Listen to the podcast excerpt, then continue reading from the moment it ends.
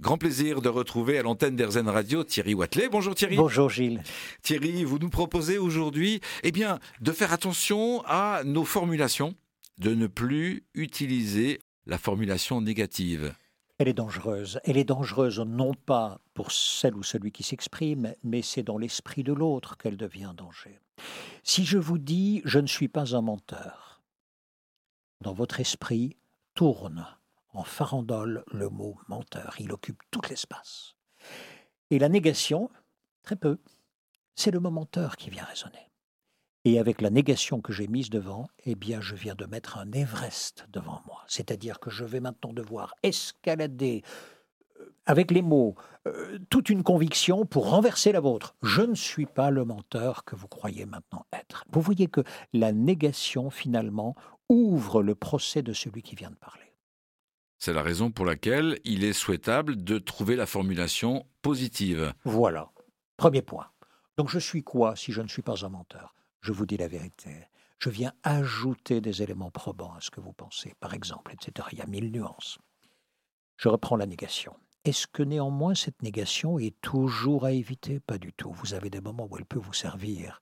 On peut par exemple définir quelque chose par la négation, dire ce qu'un objet n'est pas dire ce qu'une situation n'est pas.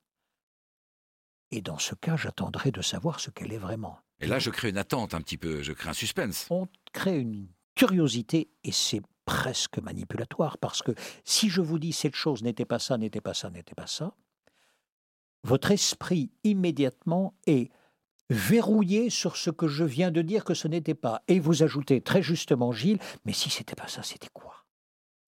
La question est là. Donc l'attention est forte et je n'ai plus qu'à ajouter de façon positive, voici ce que c'était. C'est ce que Obama fait. Obama, il fait ceci. Par exemple, il vous dit, dans un discours vraiment, il dit La puissance d'une nation ne se vérifie pas au nombre de porte-avions qu'elle peut envoyer dans les océans, mais à la façon dont elle éduque sa jeunesse.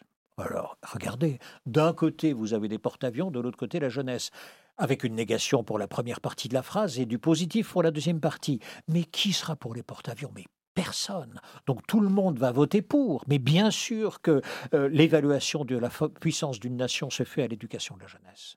Vous voyez, l'art finalement de porter sa conviction bien au cœur de la persuasion de l'autre le négatif comme un outil pour valoriser la solution ou la proposition que l'on fait et qui doit retenir l'attention de celui à qui on s'adresse, celui ou celle à qui on s'adresse.